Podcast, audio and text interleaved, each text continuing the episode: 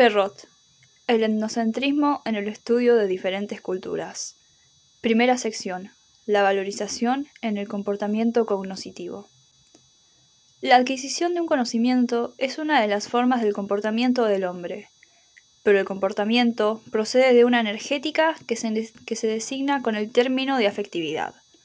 Según Inelder y Piaget, esta representa la energética de las conductas, cuya estructura define las funciones cognoscitivas. Afectividad e intelecto están indisociablemente unidos en el funcionamiento de la persona. La afectividad aparece también en la siguiente cita de Greco y Piaget. Como todo instrumento de conducta, un esquema de asimilación involucra una estructura, aspecto cognoscitivo, y una dinámica, aspecto afectivo pero bajo formas solidarias e indisociables. Cuando el concepto de afectividad es comprendido en un sentido muy estrecho, como si no cubriera más que las simpatías, los deseos reprimidos, los complejos, se trata de la afectividad individual a nivel del inconsciente. La afectividad social representa en el individuo toda valorización transmitida por la ideología dominante. La valorización es la atribución, por parte de un sujeto cognoscente, de un afecto positivo o negativo a un objeto. Es una ligazón afectiva, consciente o no, entre el sujeto y el objeto, que jamás podría estar ausente del comportamiento cognoscitivo. Entonces, hay un carácter complementario de los valores y de los hechos. Citando a Gunnar Myrdal, este distingue la dimensión cognoscitiva e intelectual del conocimiento de la, de la, dimensión emocional y normativa. Comprueba una tendencia a disfrazar de, verdad lo que es considerado como bueno. El sujeto sabe generalmente lo que desea saber, pero no hay una relación unilateral entre valores y hechos. Los hechos son susceptibles de trastornar al sujeto, dar puntapiés, hasta el punto en que éste puede sufrir una transformación de su campo afectivo. La valorización se ayuda de diferentes mecanismos para orientar al conocimiento. Estos son identificación, necesidad de asegurarse por la adhesión a un grupo. Proyección, atribución de sus propias cualidades a los otros, IO, evaluación de los otros con la ayuda de criterios, medidas y técnicas elaboradas por sí mismo o por su en grupo. Estos dos, identificación y proyección, son primordiales para el estudio de la influencia del endocentrismo sobre el sujeto. Racionalización. Interpretación de su propio comportamiento como justo y razonable. Desplazamiento orientación de un sentimiento con respecto a un objeto hacia un sustituto. Y negación, negarse a reconocer la existencia de un objeto o situación. En esta primera sección se abordará esta problemática en relación a cuatro aspectos.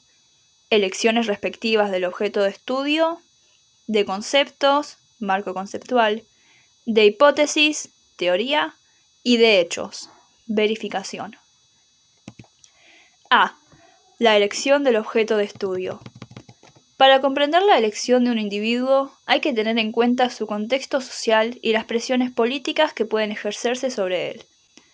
Toda investigación es pertinente en relación al individuo a nivel del inconsciente, cualquiera sea la distancia que parezca tener a nivel consciente. En algunos casos, la constelación psicológica del sujeto o el carácter inquietante del objeto de estudio influyen decisivamente en la elección. Por ejemplo, un sentimiento de inseguridad puede provocar la necesidad de identificación con el engrupo. Esto llevaría a tratar de ignorar la historia de los grupos de afuera, negación, o presentar la acción del engrupo bajo una luz favorable, racionalización.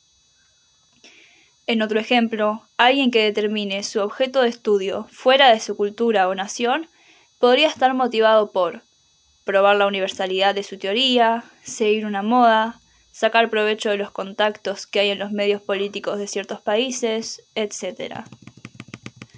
Las convenciones epistemológicas y metodológicas de la disciplina del estudioso también condicionan parcialmente la delimitación del objeto de estudio.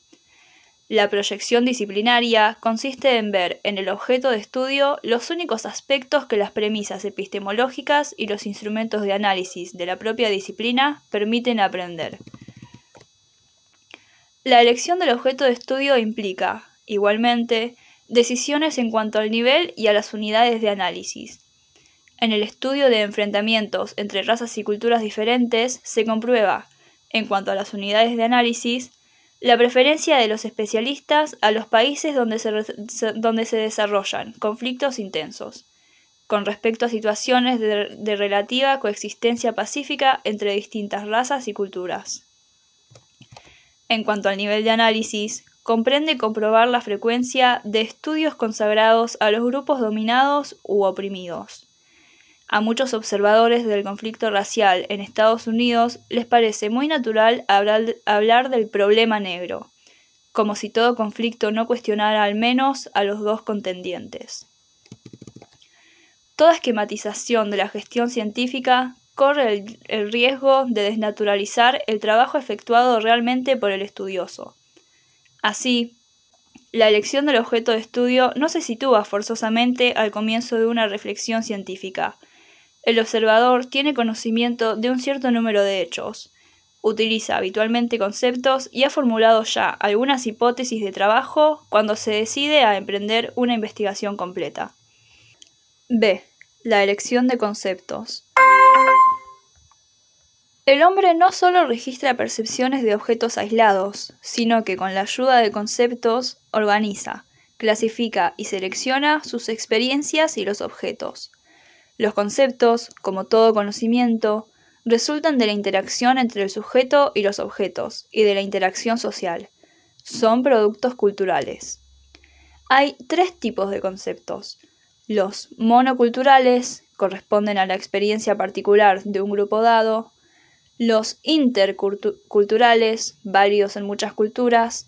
Y los cosmoculturales, que se vinculan ya sea a experiencias comunes a todas las culturas como a proposiciones teóricas verificadas. Son de aplicación universal. El problema principal es el grado de adecuación de los conceptos a la realidad estudiada. Puede ocurrir que falte un concepto en el, en el observador, de modo que éste no perciba un fenómeno existente, ausencia de conceptos, o este, o este puede tener tendencia a suponer que la significación de un concepto usado en su cultura es la misma en una cultura diferente, transferencia intercultural de conceptos, o que la observación de cierto comportamiento sea falseada por el hecho de emplear un concepto supuestamente común, pero cuya valorización subjetiva difiere de una cultura a otra. Valorización intercultural de conceptos. C. La elección de hipótesis y de hechos. La hipótesis es una combinación de variables elaborada en el marco de una construcción teórica. Para el historiador, el término denota generalmente el esfuerzo de explicación de un suceso o de una corriente. El conocimiento de la historia no es inmóvil o estático, sino que se elabora en una construcción continua. Por último, los hechos. Estos se ubican al final del análisis ya que, contrario a la tendencia positivista, los hechos no se organizan y se estructuran antes de imponerse al observador.